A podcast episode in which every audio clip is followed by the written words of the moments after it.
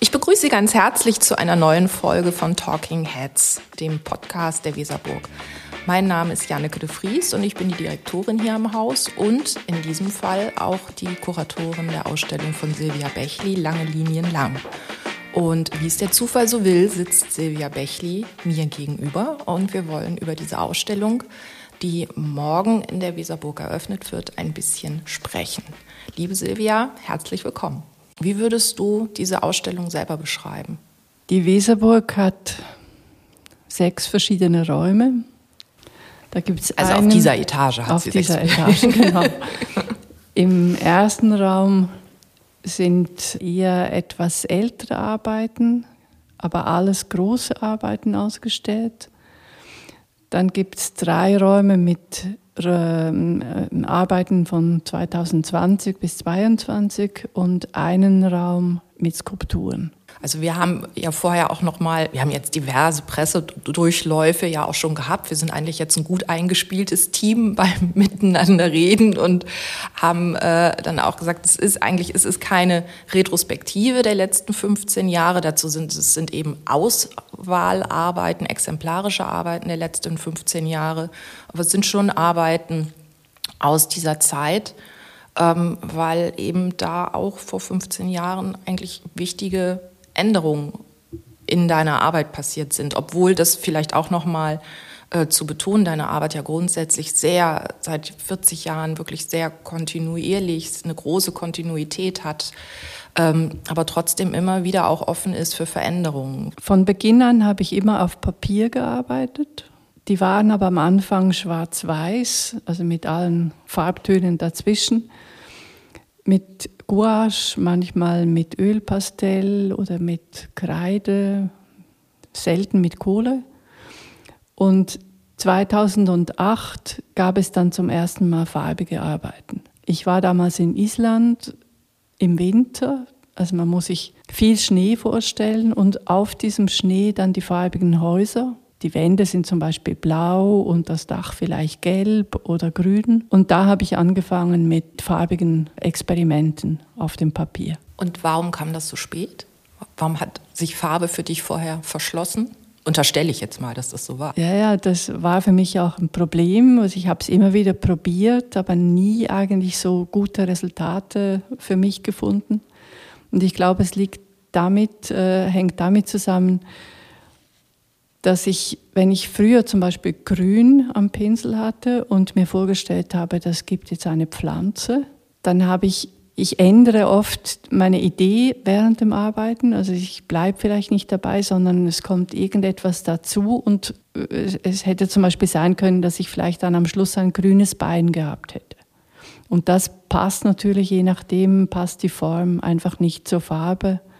Deshalb habe ich das auch verworfen. Also wenn du sagst, ein grünes Bein hätte nicht zur Form gepasst, das ist ja dann doch auch ein Denken, das erstmal sehr an einer direkten Abbildung dran bleibt, an dem, wie die Dinge sich darstellen.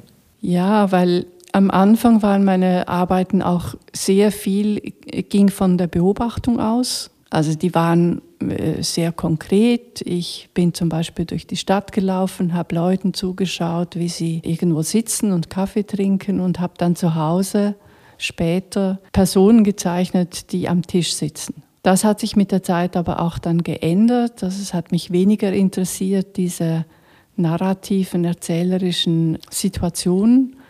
Und so hatte ich das Gefühl, so mein Blick kommt immer näher zum Beispiel zu einer Hand, so dass man vielleicht dann nur die Finger gesehen hat oder vielleicht nur das Handgelenk. Und so äh, ging das eigentlich weg vom rein darstellerischen, beobachtbaren.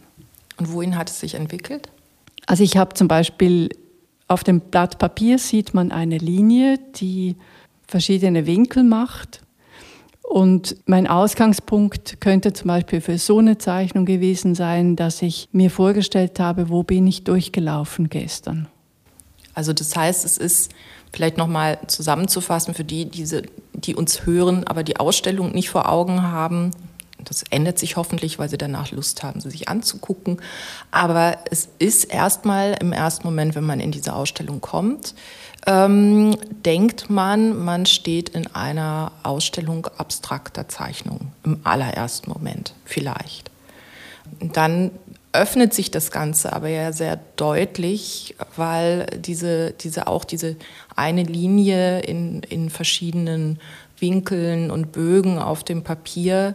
Man fängt sofort an, und das ist für mich das, das Faszinierende tatsächlich auch an deinen Arbeiten, dass die sich sofort öffnen, weil sie Angebote machen, wie sie zu lesen sein könnten. Es ist eben überhaupt nicht abstrakt, es ist nicht mal ungegenständlich, sondern es ist eigentlich immer angelehnt an die Gegenständlichkeit, also oder an die, an die Dinge, die wir alle kennen aber du guckst eben doch anders auf diese Dinge oder, oder vielleicht guckst du gar nicht anders auf die Dinge, aber das, was dann als Echo sich in den Zeichnungen findet, ist ein anderer Blick auf die Dinge. Oder mhm. erzähle ich deiner ich glaub, Meinung nach nein, Quatsch? Nein, äh, das würde ich unterschreiben. Ich glaube, man sieht halt bei den meisten Zeichnungen, sieht man auch eine Bewegung. Also man sieht, wo fängt der Strich an, wo geht die Linie hin, wo hört sie auf. Die hat auch verschiedene Möglichkeiten, wie sie endet. Wenn man sich dem mal ein bisschen hingibt, dann glaube ich, sieht man eine zeitliche Bewegung, man sieht eine filmische Bewegung und verknüpft das ja dann immer auch mit etwas, was man vielleicht schon kennt. Bei meinen Arbeiten finde ich das wichtig, dass sie eine gewisse Offenheit bewahren, also dass ich jetzt nicht festlege, genau das muss der Betrachter sehen. Aber ich glaube, diese Bewegung kann eigentlich äh, nachvollzogen werden. Also mich erinnert das ein bisschen an die Vorgehensweise ähm, oder die Praxis der Situationisten, dieses Deriv, dies, diese, diese Praxis, durch die Stadt zu schlendern. Also wirklich loszulaufen und nicht ein Ziel zu definieren, wo möchte ich jetzt hin und auf welchem Wege komme ich dahin, sondern einfach das Ziel ist, dass man losmarschiert und dass man durch die Stadt meandert oder durch die, die Landschaft meandert. Und irgendwann fügt sich alles zusammen und man ist am Ziel angekommen, von dem man vielleicht von vornherein noch gar nicht wusste, dass man dort ankommen würde. Und das finde ich passt wunderbar auch für deine, wenn ich dir so zuhöre, wenn ich so, wir, wir kennen uns ja nun schon sehr lange, ich kenne deine Arbeiten seit den 90er Jahren. Wenn ich mir das angucke, wie die sich entwickelt hat, die Ausstellung hier angucke, dann passt das eigentlich sehr schön in das, was, wie ich denke, wie ich deine Arbeiten lese. Mhm. Ich glaube, ich habe auch immer, wenn ich anfange zu arbeiten, habe ich eine vage Idee, die dann aber auf dem Blatt nochmals was ganz anderes sich ergeben kann, indem ich dann mir eigentlich zuschaue und darauf dann auch reagiere. Du hast gestern in der Pressekonferenz, hast du von daneben gucken gesprochen. Das hat mir unglaublich gut gefallen, weil es vielleicht gar nicht darum geht, eben immer ins Zentrum zu gucken, äh, um die Dinge zu erfassen, sondern vielleicht ist es auch manchmal sinnvoll, daneben zu schauen oder die Kleinigkeiten sich anzugucken, ins Detail zu switchen. Wie du vorhin eben auch gesagt hast, eben nicht mehr die Szene im Café, alle, wie viele Personen sitzen da, wie sieht der Tisch aus, was für Henkeltassen haben die in den Händen, sondern hinein zu gucken, wie ist der Winkel der Füße, die sich da unterm Tisch kreuzen oder wie äh, fällt das Licht ein oder sowas. Äh, beschreibe ich das richtig? Mhm. Oder? Doch, beschreibst du richtig. Das ist dieser direkte Herstellungsprozess, also dieses, dieses Zeichnen, zeichnende Meandern, sag ich mal. Geht das schnell? Dauert das lange? Das Zeichnen an sich geht meistens schnell. Und ich habe mir auch angewöhnt, dass ich versuche, mir möglichst wenig Hindernisse beim Zeichnen hinzulegen. Also ich nehme einen Stapel Papier, habe meine Farbe, und kann eigentlich loslegen. Also ich muss nichts vorbereiten. Es gibt eine, einen zweiten Schritt und zwar die Zeichnungen sind dann am nächsten Tag ja getrocknet. Ich schaue sie nochmals durch und entscheide dann, welche ich behalte und welche weggeworfen werden. Und es werden sehr viele weggeworfen. Die guten, die hänge ich an die Wand. Die gehören eigentlich dann in die A-Mappe und dann gibt es eine B-Mappe. Da sind solche drin, da bin ich mir noch unsicher. Die hänge ich gelegentlich auch auf, aber vielleicht kommen sie dann auch in die C-Mappe, das heißt in den Papierkorb. An der Wand brauchen die normalerweise schon so zwei, drei Wochen, sollen die da hängen bleiben und ich schaue immer wieder mal kurz hin, weil gewisse mag ich am Anfang sehr gern und die nehmen dann mit der Zeit einfach immer mehr ab. Und es gibt andere, die mag ich nicht am Anfang und die gewinnen. Also ich muss denen ein bisschen Zeit lassen, bis, bis wir vertraut sind miteinander. Und dann gibt es aber eben auch manchmal einen harten Loslösungsprozess. Ja, manchmal muss man einfach radikal sein. Vertrautheit sagen, abbrechen das lassen. Das geht nicht. ja. Werden die ähm, Blätter in diesem, in diesem, ich nenne es mal Selektionsprozess, der dann ja eigentlich ja doch so eine schöne Mischung ist zwischen dem Intuitiven, was so im, im Herstellungsprozess, im Herstellen der Zeichnungen drin ist, aber ja dann kommt ja sehr Analytisches auch dazu oder was Strenges mhm. Und eben was Langsames, lang andauerndes, was wieder Distanz braucht. Das ist ganz anders als der Herstellungsprozess der Zeichnung, die ja, wie du sagst, relativ schnell gehen. In dieser Zeit, wo die sich erproben vor dir, versuchst du da schon Gruppen zu kombinieren oder müssen die das erstmal einzeln durchstehen? Ja, das vermischt sich, weil manchmal ergeben sich dann an der Wand per Zufall zwei, drei, die, die ich finde, ach, die gehen eigentlich ganz gut so zusammen, dann lasse ich die gleich mal so. Mach vielleicht sogar ein Foto, damit ich mich, wenn ich die wieder mal anders umhänge, noch was anderes probiere, dass ich das mir merken kann. So, dann haben wir jetzt den Punkt, die Zeichnung ist hergestellt, sie hat es geschafft in die A-Mappe und hat Bestand, aber das ist ja immer noch nicht Abschluss des, des kreativen Prozesses bei dir? Nein, dann braucht es meistens aber einen Anlass, also ein Museum, das mich einlädt, zum Beispiel die Weserburg. Was ja Gott sei Dank ab und zu mal vorkommt. und da ist für mich ganz wichtig, dass ich einen Besuch mache an diesem Ort, mir die Räume anschaue, mir einen Grundrissplan geben lasse schaue, wie, wie sieht das Licht aus, wie, wie sind die Farben, was hat es für einen Boden, wo läuft der Besucher normalerweise durch. Und mit diesen Informationen zu Hause stecke ich mir Teile von diesem Raum an meiner Wand ab und versuche dann die Zeichnungen so aufzuhängen, bis ich sicher bin, diese Kombination von Zeichnungen machen Sinn für mich oder hätte ich gern gesehen. Oft hängen meine Arbeiten ja nicht einfach in einer Linie, eine neben der anderen, sondern die können ganz tief hängen oder hoch oder haben verschiedene Abstände miteinander. Und es ist ein bisschen so, wie wenn man Leute einlädt zu einem Essen also dann schaut man ja auch, wo setze ich wen hin, wer kennt sich vielleicht noch nicht. Einfach damit interessante Gespräche auch entstehen. Und so stelle ich, komponiere ich eigentlich auch meine, meine Wände. Und die Wände ergeben dann zusammen ganze Räume. Das heißt, so ist ja auch äh, die Ausstellung äh, konzipiert in der Weserburg, dass es wirklich in den einzelnen Räumen ganze Ensemble von Zeichnungen gibt, die verschiedene Verbindungslinien zueinander spinnen. Kann man das so beschreiben? Ja, da gibt es ja immer noch meinen idealen Besucher, Besucherin. Ja, der kommt ja auch noch dazu, genau, der oder die.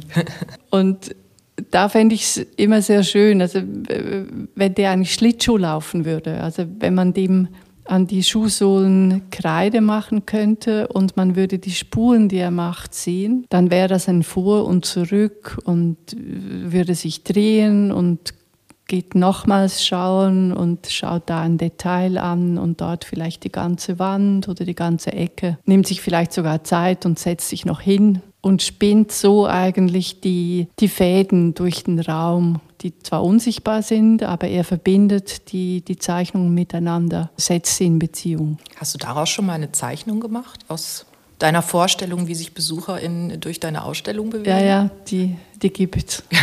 das habe ich irgendwie geahnt. die BesucherInnen sind eigentlich noch mal mehr als Rezipienten. Ja, die müssen eigentlich sehr viel leisten, weil ihre Vorstellungskraft ähm, muss zum Teil Zeichnungen vervollständigen.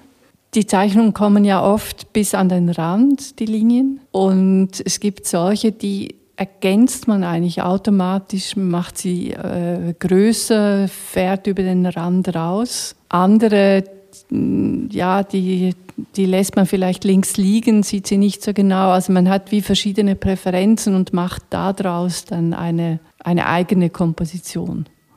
Jetzt hast du schon ganz oft von Komposition gesprochen. Und ich finde auch in deinen Arbeiten ist sowas wie Rhythmus oder Synkope, also das also einen anderen Rhythmus hineinbringen, Melodien, Töne. Das kommt mir immer automatisch fast in den Sinn, wenn ich mir deine, Aus äh, deine, deine Arbeiten angucke.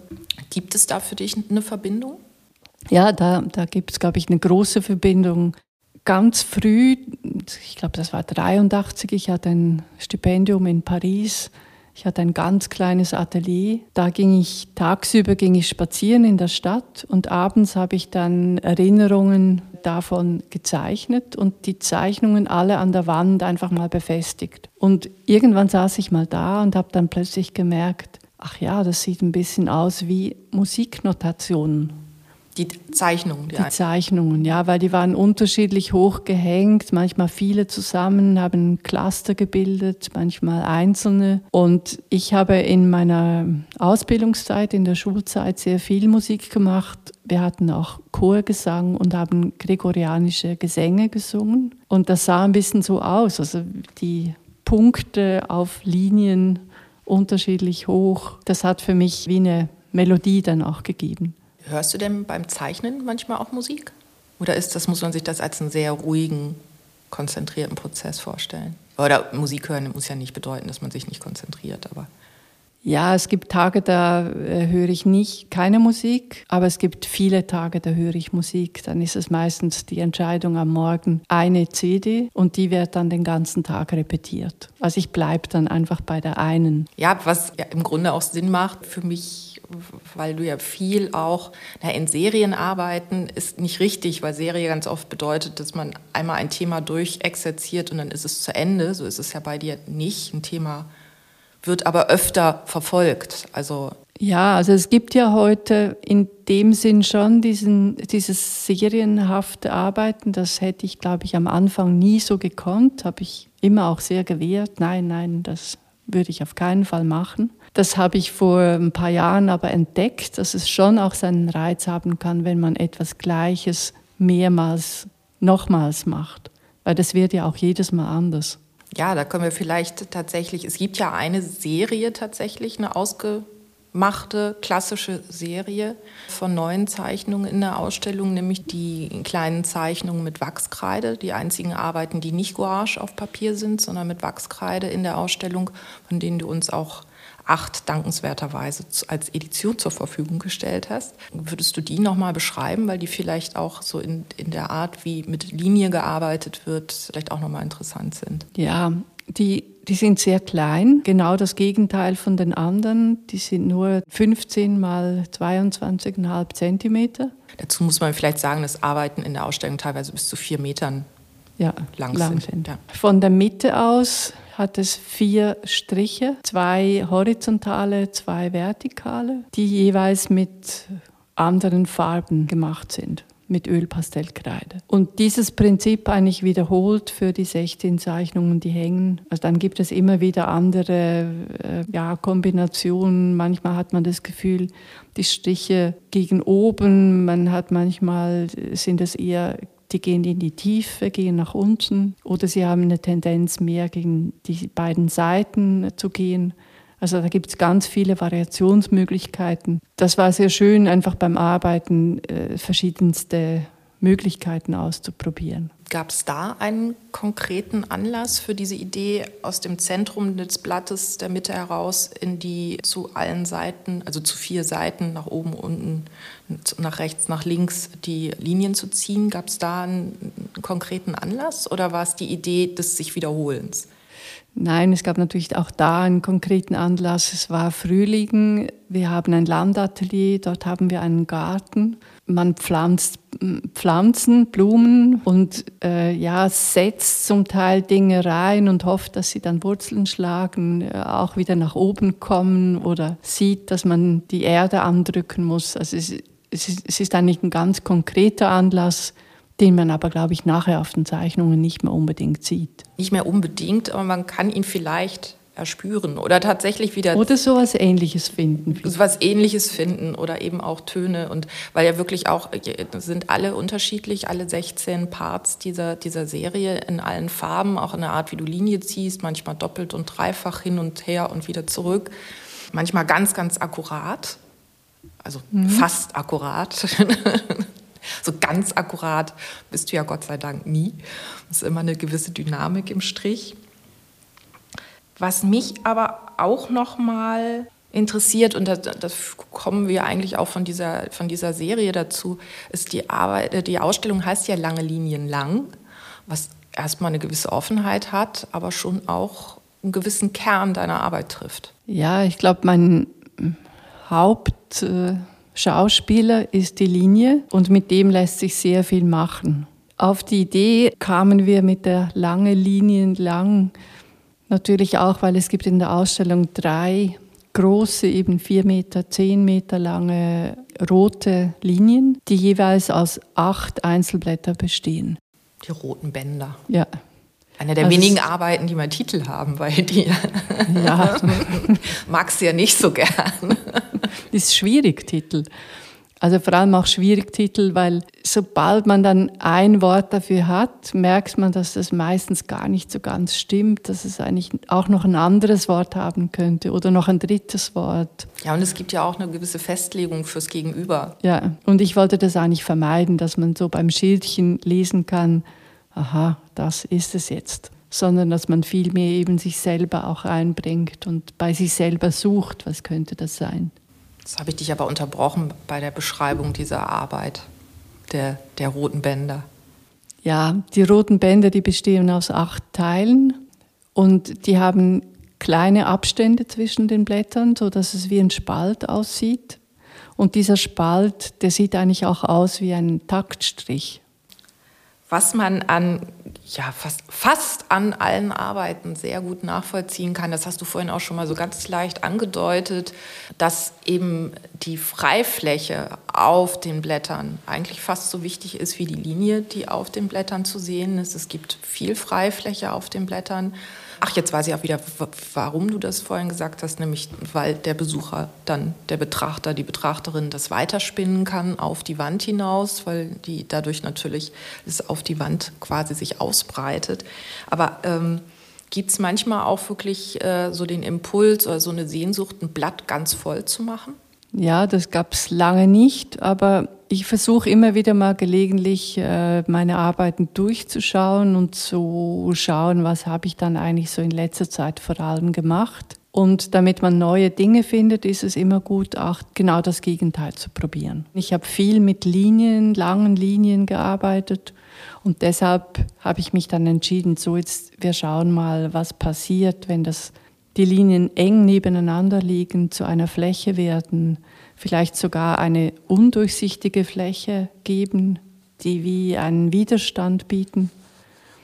Was kann man mit dem machen? Jetzt sind wir sehr, finde ich, sehr intensiv so in die Zeichnungen, soweit es in einem Podcast geht, äh, in Zeichnungen einzudringen, ähm, haben wir die nachverfolgt. Aber es gibt ja noch andere Instrumente in diesem Ausstellungsorchester. Da gibt es noch einen großen Tisch. Was passiert denn da? Genau, der große Tisch ist höher als ein normaler Tisch. Wesentlich höher. Und da stehen Skulpturen drauf, kleine Gipsskulpturen, etwa ja, zwischen 17 und 25 Zentimeter hoch. Die sind aus, aus Gipssteinen gemacht, die aus einer Wand kommen. Und zwar haben wir im, im Atelier eine Wand eingerissen. Das war eine 8 Zentimeter dicke Gipswand mit dem Hammer draufgeschlagen und so sind dann Brocken runtergefallen. Die habe ich noch mit der Säge bearbeitet, gewisse Dinge abgeschnitten, denen eine andere Form gegeben und sie dann mit Farbe bemalt. Durchs Spielen habe ich auch gemerkt, ach, manchmal ist es ganz interessant, wenn man zwei von diesen Stücken aufeinander stellt. Dann gibt es eine Art wie Köpfe mit Schultern, also kleine Figuren und habe dann die auf dieser Plattform, auf dieser großen verteilt. Man kann jetzt ringsum gehen und man kann auch sehen, dass die jeweils sehr andere Seiten haben. Also sie sehen von vorne ganz anders aus als von der Seite oder von hinten. Und die stehen da und äh, ja, sind wie Personen. Ja, das ist wirklich, äh, kann ich nur bestätigen, es sieht wirklich, hat was ganz wie kleine Porträts aus. Dabei sind es wirklich einfach nur verschiedene Facetten äh, oder facettenartig zugeschnittene, teilweise vom Zufall zugeschnittene, teilweise von dir zugeschnittene Gipsbröckchen, Brocken, die aber plötzlich was ganz Figürliches, Porträtartiges bekommen. Und dieser Tisch steht ja auch mitten im Raum, sodass man ihn also umrunden kann und wirklich alle Perspektiven auf, die, auf diese kleinen Konstellationen, sage ich mal, zu bekommen und eben auch was ich sehr mag, ist, dass dieser Tisch eben so überhoch ist. Also ich bin 1,80, bei mir so ungefähr vor der Brust. So dass man so in Augenhöhe oder genau. miteinander sich. Also wir beide in Augenhöhe. Und aber eben nicht dieses klassische, ähm, man guckt runter auf die kleinen Skulpturen, sondern man ist wirklich auf Augenhöhe und guckt dadurch natürlich für die etwas kleineren als Hinweis, es gibt auch klein, einen kleinen Tritt, da können die dann hochgehen und haben auch diesen Blick. Also es wird keiner ausgeschlossen. Selber, was ich dich die ganze Zeit, die ganzen letzten Tage immer fragen wollte und bin aber immer wieder davon abgekommen, aber jetzt kommst du mir ja nicht weg. Hast du mal mit der Hängung, also es ist ja, du hast ja sehr intensiv erklärt, wie äh, wichtig die Hängung dieser, dieser Zeichnungsensemble, dieser Gruppierungen ist, dass die eben auch eigentlich immer genau aus der klassisch musealen Hängungskonventionshöhe eigentlich rausrutschen würde ich jetzt mal sagen. Also nur noch mal für die, die das nicht wissen, es gibt so eine, so eine Nennhöhe, wie hängt man klassisch arbeiten. Das ist so auf der sogenannten Augenhöhe, Augenlinie 1,45, 1,50. Manche machen auch, ich mache, weil ich sehr groß bin, auch gerne mal 1,55. Das ist dann so die Mittellinie. Äh, das gilt dann für alle Arbeiten, egal welchen Formates die hängen, haben dann alle diese Mittellinie und dadurch gibt es eine große Gleichmäßigkeit. Das, tun deine Arbeiten ja ganz ausdrücklich nicht. Die vermeiden das eigentlich genau eher. Aber hast du das mal ausprobiert? Und wenn, was, offensichtlich war ja deine Entscheidung, dass da was verloren geht, aber was geht denn da verloren, wenn das so ist? Ja, ich habe das natürlich schon auch ausprobiert. Wenn es ist sogar jetzt die kleinen Ölpastellzeichnungen, die sind ja, auf einer genau. Linie mit ja. gleichen Abständen aufgehängt. Ich finde, Serie, geht, ja. Mhm. Für gewisse Zeichnungen geht es sehr gut so. Aber bei den anderen habe ich immer das Gefühl, das sind Töne, die Zeichnungen. Und man kann mit diesen Tönen einfach so viel anderes machen als immer die gleiche Tonhöhe von links nach rechts mit den gleichen Abständen. Also es, es ist mir, glaube ich, äh, es fehlt mir dann eine gewisse Lebendigkeit. Silvia, ich danke dir ganz, ganz herzlich. Das war jetzt wirklich, wir konnten jetzt nur anreißen, was in dieser Ausstellung passiert und können alle nur ganz herzlich einladen, in die Weserbuch zu kommen, in die Ausstellung Lange Linien lang, um sich deine Töne, Zeichnungstöne zu ihrer Melodie anzusehen und die eigenen Melodien dazu zu finden, wenn ich mal in diesem Blickbild bleiben darf.